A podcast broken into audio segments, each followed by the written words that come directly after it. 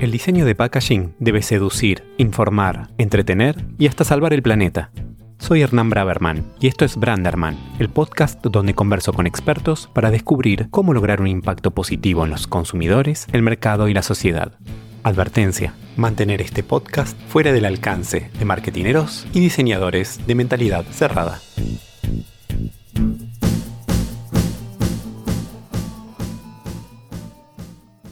¿Cómo innovar en la industria de la alimentación? En este episodio me di el gusto de conversar con Jaime Martín. Jaime es socio fundador de Lantern, una consultora madrileña de estrategia, innovación y diseño especializada en el sector de alimentación y bebidas. Jaime y su equipo han trabajado para tantas marcas que sería agotador enumerarlas. Anteriormente trabajó en la agencia de investigación Millward Brown y fue director de estrategia en Interbrand. Jaime no es ni diseñador ni marketinero. Es licenciado en Economía y Finanzas por St. Louis University con un MBA por UCLA. Ocho años viviendo y trabajando en Estados Unidos inculcaron su pasión por el desarrollo de negocios. En este episodio tuve la oportunidad de conocer cómo combina su lado hard con su lado soft. Pude entender por qué cree que en la innovación el consumidor no te lo da todo y me contó qué sucede cuando los consumidores se preguntan no solo por qué comemos lo que comemos, sino también por qué fabricamos como fabricamos. Con ustedes, Jaime Martín.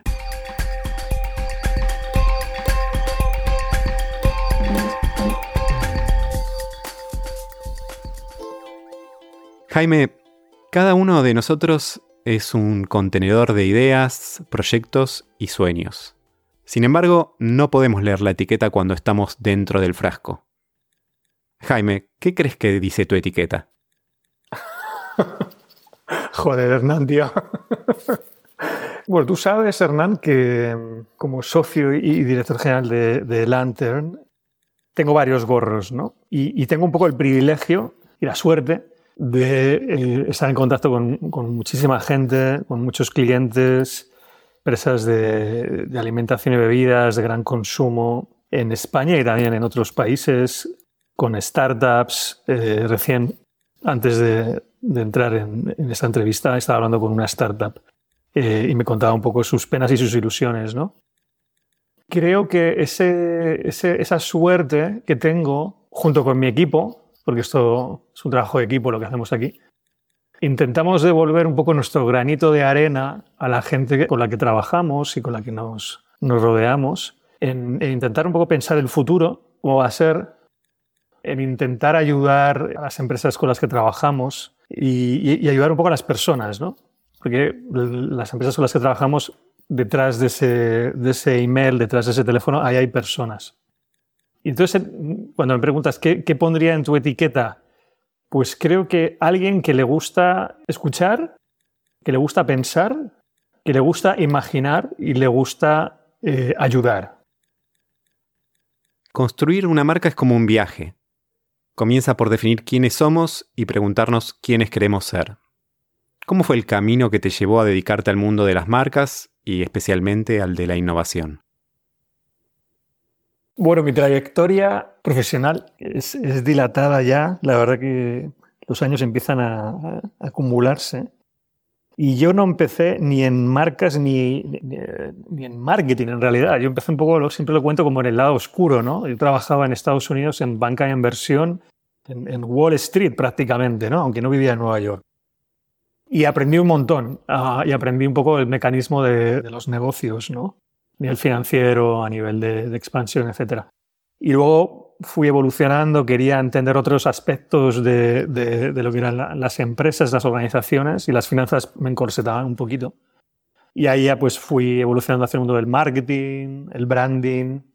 Me gustó mucho cuando yo comencé a trabajar en Interbrand. Allí había una, una compañera que ya, ya llevaba bastante tiempo en el mundo del branding, tenía mucha experiencia y me dijo una frase que se me quedó muy grabada, ¿no?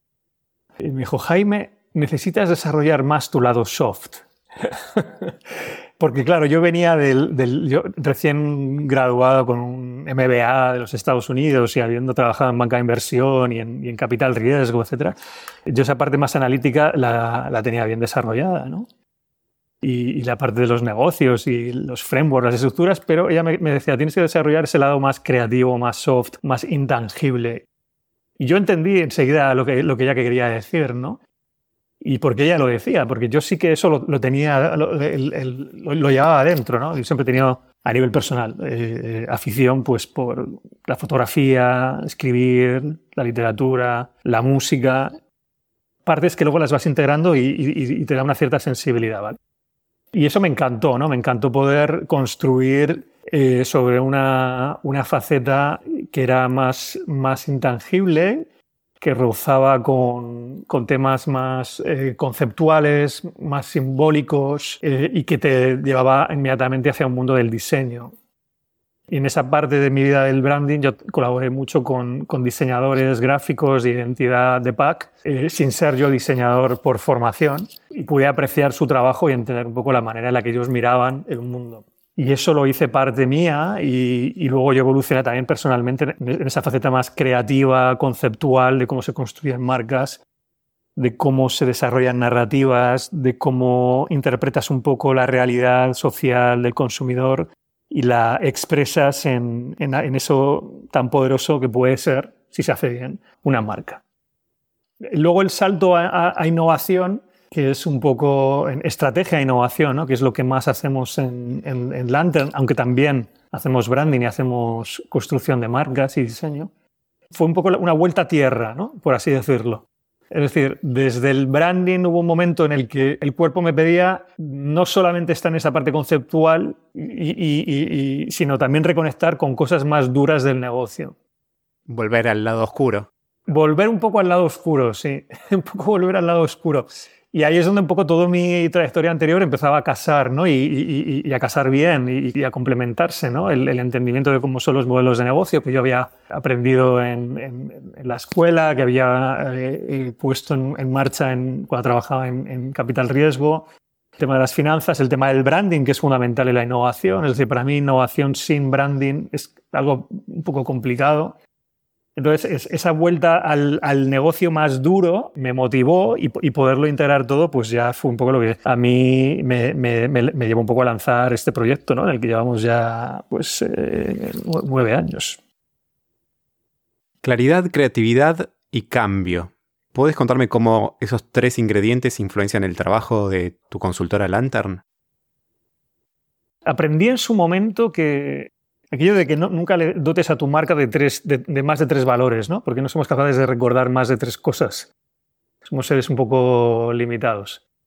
Y cuando intentábamos expresar cómo queríamos trabajar en Lantern y cómo queríamos que fuese la experiencia de trabajar con nosotros, bueno, nos dimos un poco ese armazón de las tres Cs ¿no? que, que, has mencionado, de la claridad, la creatividad y el cambio. La, la claridad viene eh, entronca con nuestro naming, o sea, lantern es linterna ¿no? o, lámpara en, en, inglés, y, y, lo que buscamos nosotros siempre es investigar cosas, conectar puntos dispares de tendencias, de insights de consumo, insights culturales, problemas en el, en el negocio, en el canal, en los productos y poner la luz en esos problemas, eh, entenderlos bien para darles la vuelta ¿no? y permitir a nuestros clientes seguir avanzando, ¿no? seguir progresando.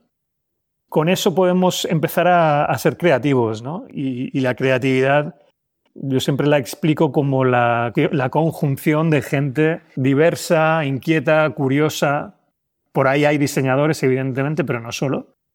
Creo que todo el mundo tiene derecho a, sacar la creatividad fuera y en la creatividad buscamos diseñar eh, y, en ese sentido una concepción de, diseño centrado en personas ¿no? y un diseño total de soluciones, de modelos de negocio, de marcas, de productos, de, de estrategias. Y esa última parte del cambio es, ¿para qué diseñamos creativamente todo esto? Lo que queremos es generar un cambio. Queremos generar un cambio en las organizaciones para las que trabajamos Evidentemente nuestros clientes eh, vienen, acuden a nosotros para ayudarles a, crecer su negocio, ayudarles a fortalecer su negocio.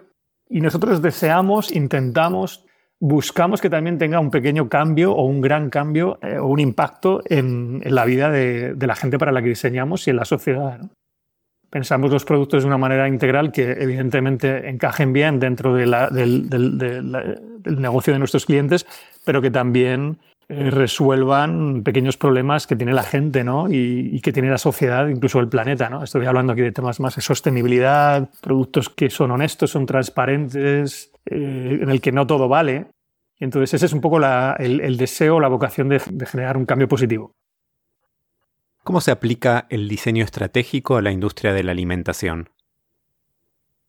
La industria de la alimentación tiene retos importantes, precisamente porque la industria de la alimentación es una, industria muy centrada en producto, ¿no? en producto físico, tangible, con un envase, con un pack eh, que tiene que estar en un lineal. Y eso, eso presenta retos respecto a otras industrias donde el servicio ha permitido imaginar cosas con más ambición a veces, Quizás porque no, porque no estás supeditado a ese, a ese mundo del, del 3D, ¿no? Entonces eh, estás en un mundo de, donde puede entrar con mucha fuerza lo digital, pueden entrar con mucha fuerza los comportamientos de los empleados y de las personas que entregan servicios, donde pueden entrar otros factores, ¿no? Donde, y, ahí el, el, diseño estratégico ha permitido llegar a un, a un nivel de totalidad y de escalabilidad bastante importante. Y en alimentación eh, es más retador, es muy retador, muy, muy bonito también en ese sentido, y un poco distinto. ¿no? Entonces, en alimentación, el diseño estratégico, bueno, parte de creo que de bases comunes, como podría ser en cualquier otro sector, es evidente, donde el usuario ha de ser el centro de, todo y el, punto de partida y también el punto de llegada. Y donde la sociedad y el planeta también ahora se incorporan en toda esta reflexión. Y luego, a la hora de, solucionar estos problemas, yo creo que un poco nosotros lo que intentamos es, según el cliente con el que trabajamos, y su nivel de sofisticación o de entendimiento de todo esto, pues pisamos más o menos el acelerador. ¿De acuerdo? Porque no, bueno, no puedes tener un poco como café, café para todos, ¿no? Yo creo que hay clientes que entiendan este diseño estratégico de una manera más amplia, entienden que sus productos en alimentación o en gran consumo, en perfumería, higiene, lo que sea, ya no es simplemente un, algo que pongo ahí en el lineal, sino es algo que está entendido como, como toda una cadena de valor, ¿no? que puede llegar hasta el productor de la materia prima, el, el, granjero, el agricultor que, que produce esos, esos insumos la logística que puede haber entre medias, la fabricación, cómo eso impacta luego a la hora de generar residuos, desperdicio de alimentación. Con diseño estratégico intentamos entender todo ese sistema y ver cómo podemos ir solucionando problemas o, capitalizando oportunidades en todo ese sistema que es mucho, mucho más allá que el producto. Eso, digamos, en un, en un, proyecto con ambición, donde tienes recorrido, margen, un cliente que te entiende, que te reta y que, quiere tener dentro de esa C de, nuestros tres valores de cambio, quiere tener o generar el mayor cambio posible. ¿no? Eso sería un poco el ideal, ¿no? Luego, evidentemente, hay que ir modulando, ¿de acuerdo? Pero en, en cualquier proyecto siempre eh, vamos a tener que entender muy bien al, a los usuarios, a los consumidores, al canal también, eh, no, solamente, o sea, al consumidor en innovación, en, en diseño estratégico, el, consumidor no te lo da todo. Eso también es una reflexión que yo, para, para mí es importante y siempre lo, lo digo. Eh, olvidémonos de que el consumidor es, te, lo va, te va a dar todas las respuestas te va a dar muchas, pero en, muchos casos tienes que mirar más allá, tienes que, tienes que viajar. Tú, Hernán, eh, eres, un, eres un conferenciante que viaja por, por, por, un montón de países y creo que de esos viajes se aprende un montón de cosas que no necesariamente te las va a comentar el consumidor en una investigación etnográfica con, con ellos, se trata de, leer, se trata de, hablar con expertos, con profesores de universidad, investigadores, con gente, perros verdes que decimos en España, ¿no? gente de perfil raro, que, tiene una manera de mirar el mundo muy diferente. ¿no? Y toda esa conexión sí que te permite empezar a imaginar y, evolucionar las cosas. ¿no? Y luego ya es bueno, pues una fase más de, generación de, soluciones, de ideas, de iterar, de prototipar, de, ser humilde y reconocer que no siempre tienes el, producto perfecto y que, entre todos pues, puedes avanzarlo, ¿no? Me interesa profundizar en esta idea de entender más que a los consumidores a las personas que están detrás. ¿Qué herramientas de investigación recomiendas más allá del clásico focus group o una investigación cuantitativa? Todas son válidas. Nosotros trabajamos no hace mucho para una de las mayores empresas de alimentación de, España y, recuerdo que el director de marketing, que es una persona muy reconocida en España, decía, no quiero ni un solo focus group más. Y, bueno, y nosotros siempre hemos intentado salir de los focus group, ¿no? precisamente porque son, son un modelo un poco estático a veces, pero eh, yo creo que hay que ser realista ¿no? y de que depende del reto ¿no? y, y qué es lo que quieras hablar y de lo que quieras investigar en cada momento. ¿no? O sea, no creo que haya que cerrarse a nada. Lo que sí es cierto es que cuanto más contextual eh, sea la investigación, eh, lo que tú decías, ¿no? Cuando intentes entender a las personas y no a los consumidores, pues siempre adquieres más textura y más matices en, el entendimiento ¿no? del problema. Y en un focus group, pues quizás ahí lo que más sale son los consumidores, no tanto las personas. ¿no? Yo recuerdo haciendo investigación etnográfica en Barcelona, eh, una anécdota, ¿no? íbamos a, los hogares de, de las personas, ¿no? Y es muy interesante porque tú cuando entras en... alguien tiene pues, la, amabilidad de abrirte las puertas de su casa, es, es, un regalo, ¿no? Porque tú llegas allí y, tienes una conversación con ellos y si se genera un clima de, empatía y de, cordialidad, puedes empezar a hacer preguntas un poco más allá del guion, por, por así decirlo, ¿no? Y yo recuerdo que una vez estábamos hablando con un, este chico que era enfermero de profesión y luego eh, su sueño y sus ratos libres era actor también, ¿no? Y, entonces, bueno, pues era divertido preguntarle, por ejemplo, por qué tenía una botella de Jagermeister, ¿no? En el salón de su casa, ¿no? Que salió esto como a, la mitad de la, entrevista, ¿no? Y, de la botella de Jagermeister empiezas a preguntar ¿no? y a entender un poco al personaje. ¿no? Entonces eh, te das cuenta que, bueno, que te ha, contado un discurso de salud y de cuidarse, pero la botella de Jagermeister abre otra faceta suya, en la que en realidad es un, es un fiestero, como decimos aquí en España, y le encanta recibir eh, gente en su casa y hacer fiestas. Tiene una barbacoa, tiene un patio. Y de ahí vas evolucionando un poco el discurso. ¿no? Y al final tienes una fotografía y cuando vuelves a, los cuarteles de invierno, ¿no? aquí en nuestro, estudio, y tienes que pensar en diseñar, en este caso era un producto de alimentación. Pues no estás pensando en los consumidores de 40 y creo que teníamos 40 años, de 40 años que se cuidan, sino estás pensando en, esta, en esta persona, ¿no? con nombres y apellidos, y te, estás le estás imaginando en su casa, estás imaginando eh, a esta persona cuando está eh, actuando porque su hobby es ser actor o estar enfermero. Entonces yo creo que eso añade, humaniza, añade textura, humaniza y hace mucho más real. Entonces la investigación a veces es más la mano del pintor, ¿eh? o sea, no, no, es tanto que las técnicas, o sea, las técnicas son las que son, creo que no hay, no hay magia ni secreto, lo que creo que, lo que, creo que conviene es no, no tener un kit de herramientas demasiado fijo. Hay una serie de técnicas más etnográficas, más participativas, más observacionales, lo que quieras, pero es, quién hace esa investigación y cómo eres luego capaz de linkarlo de unirlo al resto de retos. ¿no? Pero bueno, nosotros en, en, utilizamos un repertorio amplio de, técnicas y hay, en, la, en la medida de lo posible los más contextuales. Muchas veces mencionas que se viene un tsunami en el mercado ¿Qué cambios de paradigma han hecho emerger las tendencias con más impacto en el presente y el futuro de la industria de la alimentación? ¿Y qué factores actúan acelerando exponencialmente dichas tendencias? Bueno, a mí me hace mucha gracia porque, eh, igual que tú, eh, no tanto como tú, que eres, que eres reconocidísimo en esto y yo te admiro mucho, pero también damos un montón de conferencias, ¿no? Y nos invitan a hacer eh, conferencias por, España, por Europa, también por, por América Latina eh, alguna vez. Y a mí me da un poco de pudor porque vas un poco como con esta especie de gorro de... Igual gurú es muy fuerte, pero alguien que es capaz de ver hacia dónde va el futuro y todo eso. Y luego la realidad es que nos pone muy rápidamente en nuestro sitio. ¿eh? Y, el COVID y, y, lo que ha ocurrido nadie lo preveía y, el mundo ha cambiado. Y... Para mí uno de los más importantes quizás sea la búsqueda o la necesidad y la capacidad que tiene hoy por hoy eh, el ciudadano, las personas, de, la transparencia. Creo que la, transparencia radical, el, no todo vale, esto ha cambiado en, cualquier industria, pero la alimentación es, muy importante.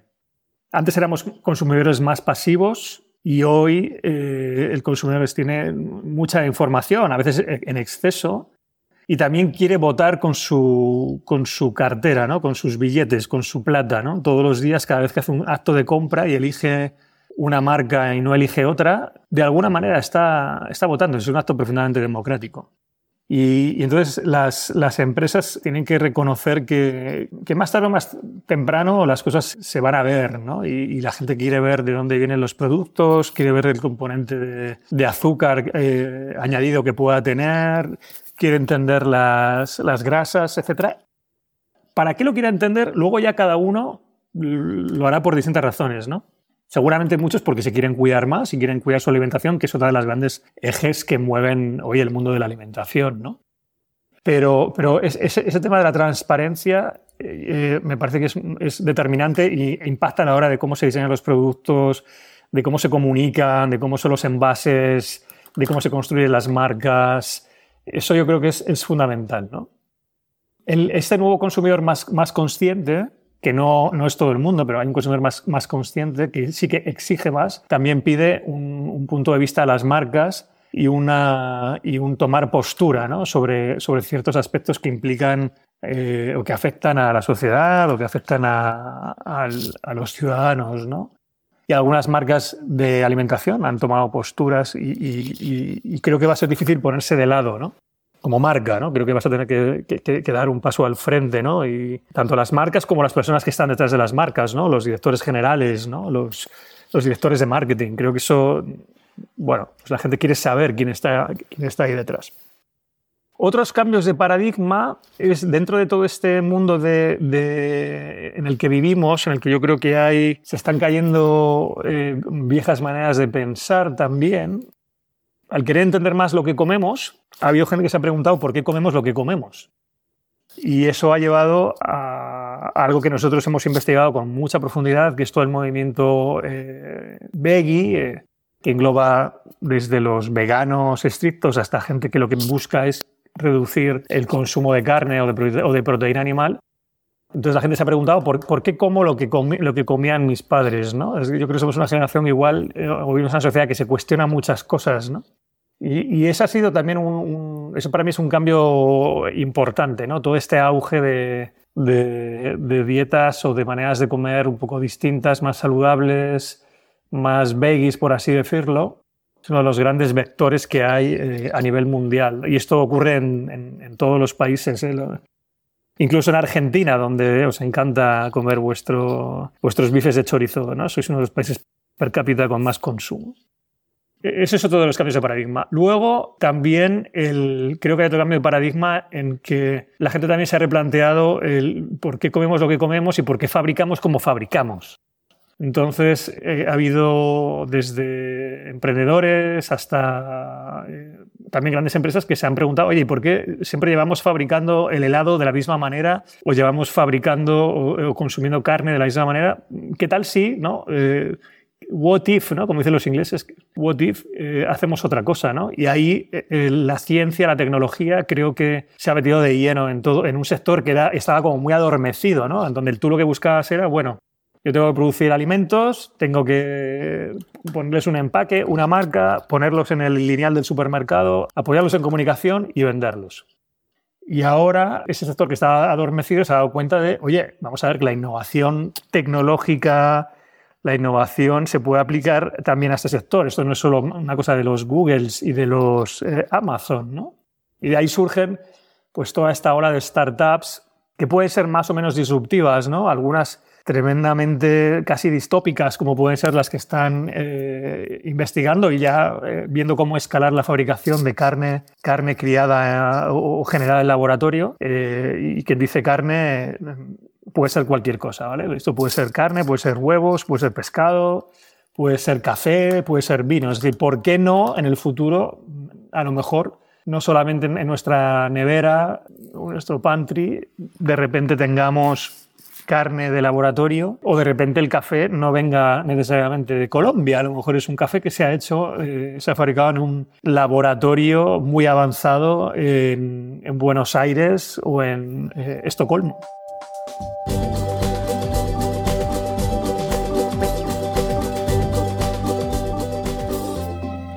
¿Por qué crees que las pequeñas marcas, estas startups emergentes, lideran el desarrollo de productos innovadores? Y en ese sentido, ¿están las grandes marcas preparadas para innovar?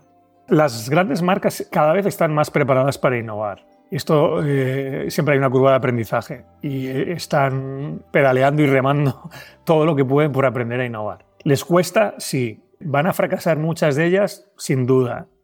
¿Algunas lo harán bien? Por supuestísimo.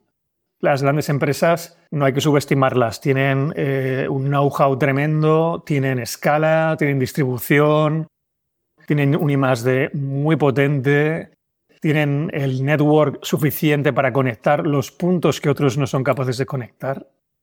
Y luego tienen la necesidad. La, tienen la necesidad porque su, negocio core en, gran consumo y alimentación es un, es un, negocio que en muchos mercados no hay crecimiento. La población se estanca o disminuye directamente, entonces no hay crecimiento por ahí y los, ellos están buscando como locos dónde están las bolsas de crecimiento y a partir de ahí es, es un tema de, de innovación. ¿no?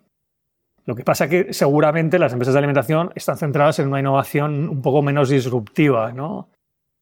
Y las startups llevan un poco el liderazgo, bueno, pues porque hay ahí, eh, em, como ocurre en cualquier otro sector, hay emprendedores eh, que tienen, no sé si la palabra es mucho menos que perder, pero desde luego tienen sueños más grandes, tienen ganas de, cambiar el mundo y no tienen ataduras eh, de grandes fábricas, ni de enormes equipos, ¿no? ni de burocracia, ni de todas estas cosas que, que, de alguna manera esclerotizan ¿no? la, la innovación en las grandes compañías. Jaime, ¿cuál es el peor crimen de innovación que hayas visto o que hayas cometido? pues mira, bueno, la palabra crimen es fuerte. Desde luego, errores un montón. Y espero haber aprendido o que hayamos aprendido de algunos, no sé si de todos, pero yo creo que para una, una, consultora como nosotros el peor crimen es a veces es aceptar briefings eh, o retos de cosas que tienen poco sentido o, o, en las que a lo mejor creemos que hay pocas oportunidades. Yo creo que eso es un crimen porque te, lleva a proyectos que luego son, son como un callejón sin salida. Uno, uno eso es un ejemplo, ¿no? sé si fue el mayor crimen, verdad, pero bueno, eh, hicimos un proyecto para una compañía en la que el, el, briefing era, tenemos que innovar fuera de la categoría en la que nosotros estamos y el, el, único condicionante es que esto tiene que ser, tiene que estar en un determinado empaque, ¿de acuerdo? Es decir, los productos que lancemos tienen que ser en este tipo de envase. No puede ser otro. Y esto era porque bueno, había una alianza entre la compañía y, esta otra empresa de empaques y demás. Entonces fue realmente un reto tremendo, ¿no? Porque lo que íbamos viendo es que a medida que se nos ocurrían ideas, creo que muy potentes y muy interesantes, en el momento que entraban en ese empaque, que era una especie de camisa de fuerza del proyecto, las ideas como que de repente se caían y, se diluían y bajaban en la fuerza que podían tener.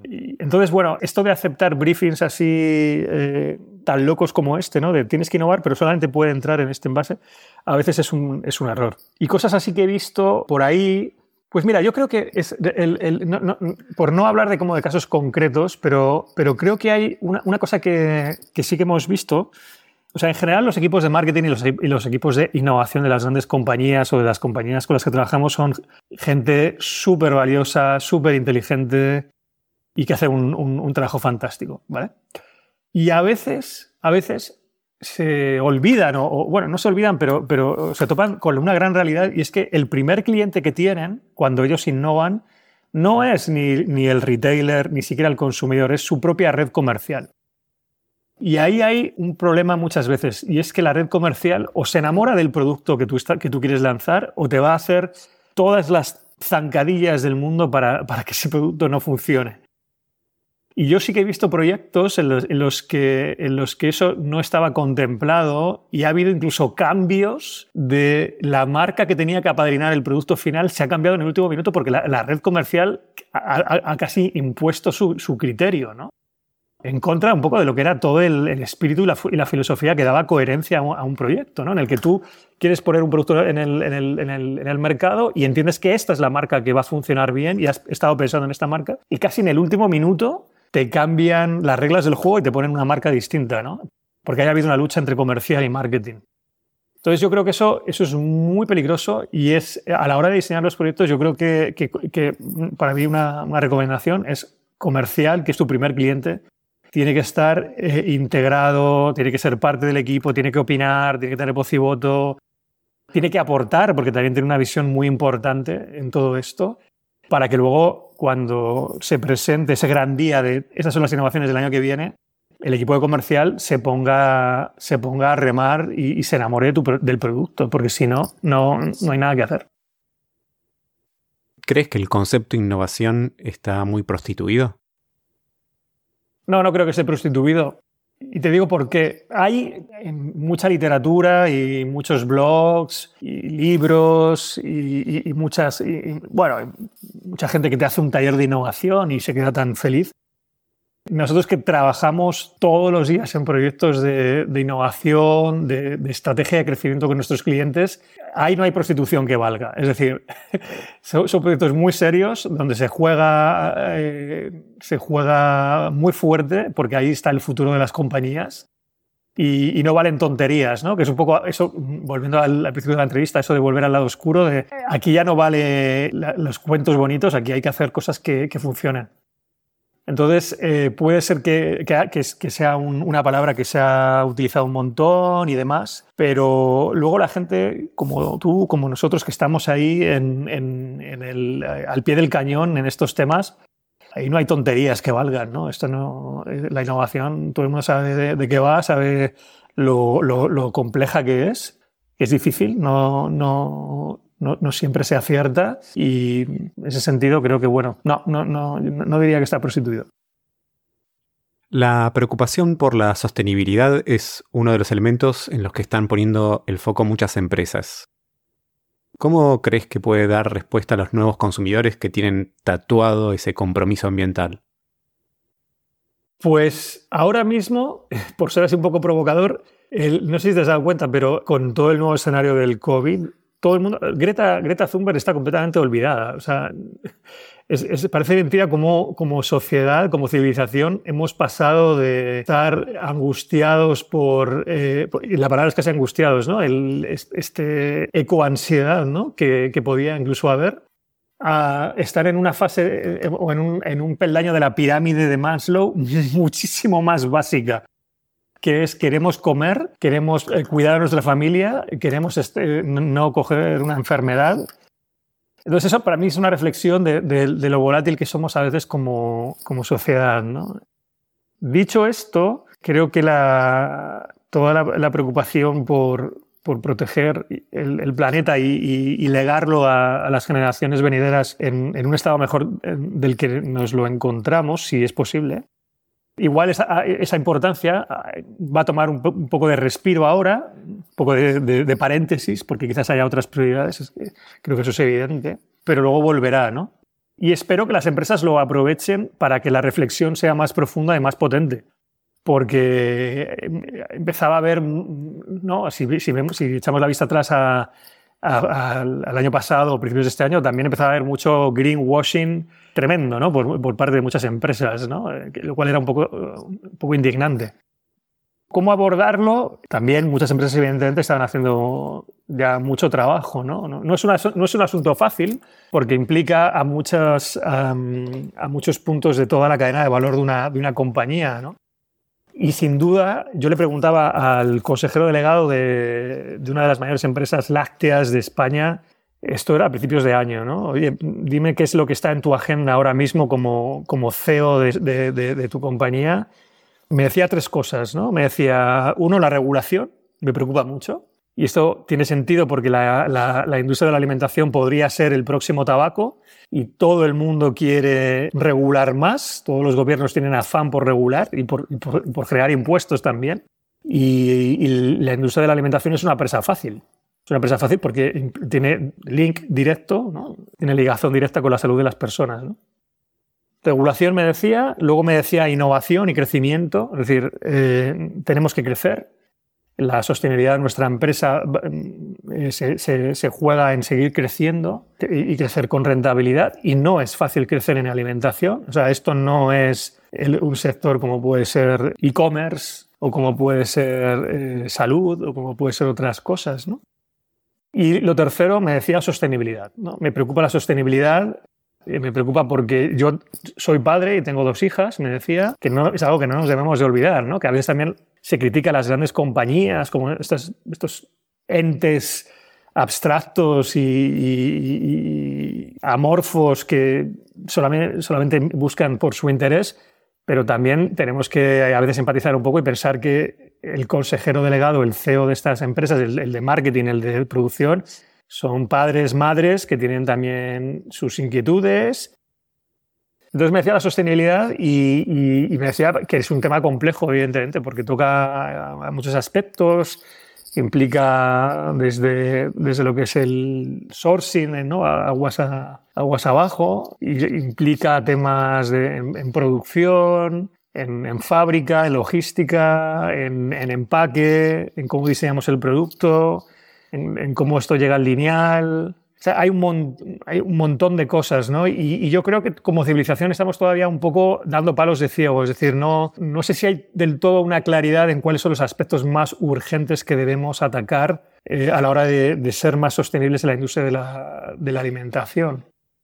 Ahí, yo creo que ahí estamos todavía en, fase de aprendizaje todos. No sé si hay una verdad todavía demasiado clara. ¿Qué rol crees que tiene el packaging en los procesos de innovación, especialmente en la industria de la alimentación? Pues el packaging y el branding en general me parece que tienen eh, un, rol crítico. Yo decía al principio que, para mí la innovación y el branding eh, tienen que ir de la mano necesariamente porque la mejor idea, el mejor post-it en la pared, el mejor concepto, el mejor producto fabricado con todo el cariño para que esté rico, para que, para que organolépticamente sea superior, todo eso mm, se cae si no se cuenta, no se explica eh, adecuadamente. ¿no? Y el rol del envase es es contarlo, es dar transparencia y es eh, visibilizar un poco el, espíritu que mueve a la gente que está lanzando ese producto. ¿no? O sea, yo creo que, además de explicar y de contar los beneficios, las razones para, para las que creen esos beneficios, un envase potente debe de, debe de, generar una, una, experiencia también, ¿no? una manera de entender la filosofía que hay de, ese producto. ¿no? Yo creo que el, diseño estratégico tiene que también tener en, el, en, el, punto de mira cómo va a ser esa experiencia del producto. ¿no? Por tanto, ahí entran aspectos que van, implican el diseño de, packaging eh, gráfico, pero que tiene que implicar y yo creo que esto cada vez más debería ser así, packaging eh, estructural, temas de, diseño circular también. Tiene un rol eh, definitivamente muy importante. ¿no? Y todo esto en un contexto en el que le podemos dedicar un tiempo muy limitado a, comprar en, en el supermercado. Tenemos entre 10 y 20 segundos para tomar una decisión de compra y el packaging también tiene que tener esa función de, enamorar y convencer, ¿no? Para que tu producto sea elegido, ¿no? Que es algo que ha estado siempre en la historia del packaging y ahora sí cabe, sí cabe más, porque yo creo que además el nivel del packaging ha subido por lo general. las, las, marcas ah, blancas o marcas de distribución de los retailers, que a lo mejor hace, pues no sé, 10 años eran, o 5 años eran un horror, pues todo esto ha ido mejorando, ¿no? Entonces yo creo que hay grandes oportunidades en, la innovación, eh, en, el packaging, en los materiales, en la estructura, en lo sensorial del packaging. Yo creo que hay cosas que, no todas las marcas se atreven a trabajar. ¿eh?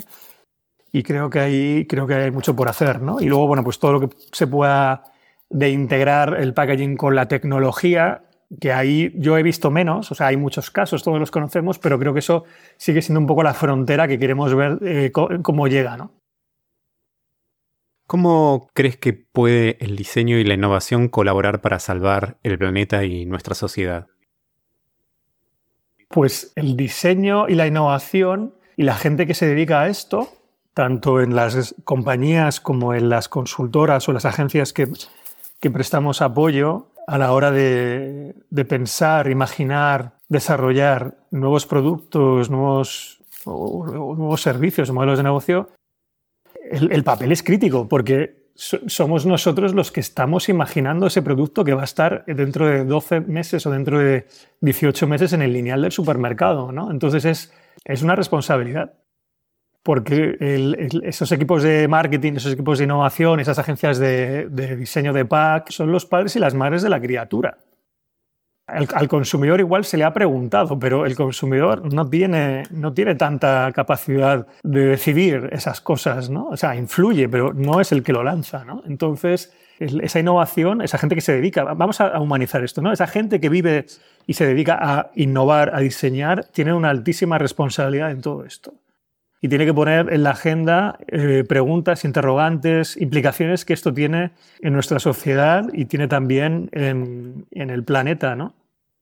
Y tiene un poco que, bueno, tenemos que ser todos un poco evangelistas, tenemos que ser realistas también, no podemos pretender hacer, eh, no es fácil por lo menos hacer cambios copernicanos de la noche a la mañana, no es posible, es decir, hay, hay, no es posible porque, o sea, si tú le preguntas al consumidor, te diría, te, puede describir el mundo feliz, ¿no? De cómo sería todo esto pero hay, hay fábricas detrás, hay, hay, hay, sistemas detrás que, no te los puedes eh, destruir ¿no? de la noche a la mañana porque hay mucha gente que vive de ellos. ¿no? Yo creo que tiene que haber partes en las que somos un poquito más evolutivos y vamos dando pequeños pasos sin, sin angustiarnos. Yo creo que tampoco, es el, tampoco estamos viviendo el Armagedón. Yo, yo por lo menos soy de los que piensa que hay que... Es como sin prisa pero sin pausa. ¿no? Y luego en otros aspectos habrá que acelerar más. Hablando de imaginar el futuro, Jaime, ¿Cuál es tu próxima aventura? Mi próxima aventura, volviendo un poco a estas necesidades básicas de la pirámide de Maslow, el otro día eh, estaba intentando eh, imaginar cómo, serían las vacaciones de, verano que ya empiezan a asomarse, ¿no? Eh, aquí en España, ¿no? creo que va a ser toda una aventura, ¿no? Tener vacaciones, ¿no? Siempre lo fueron, pero ahora más por toda la, la circunstancia de, que estamos viviendo del coronavirus, ¿no? Que yo creo que, el coronavirus va a hacer que todo sea una aventura, ¿no? Una aventura no, no, necesariamente agradable siempre. Creo que también va a abrir oportunidades, evidentemente, pero yo con todos los clientes con los que hablo, todos los proyectos en los que estamos, se abren ahora horizontes que, nadie se imaginaba y nos, obliga, a todos a replantearnos muchas, muchas cosas, ¿no? cómo vamos a, a llevar los negocios, cómo vamos a llevar las relaciones humanas, cómo vamos a llevar nuestra escala de prioridades, ¿no? Digamos que eso sería un, poco ese mundo de, aventura en el, que, en, el que nos han arrojado a todos, ¿no? Jaime, muchísimas gracias por descubrir tu mirada hacia la innovación. Agradecemos muchísimo tus palabras y tus reflexiones. Bueno, es un placer, eh, Hernán eh, Braverman o Branderman, ya, no sé cómo te voy a llamar a futuro. Eh, ha sido un placer estar con, contigo y cuando quieras, aquí estamos para lo que necesitéis. Espero que hayas disfrutado tanto como yo esta conversación. Podés chequear las notas del episodio para ver todos los links relevantes. Te invito también a seguirme a través de la cuenta de Instagram y mi website branderman.design.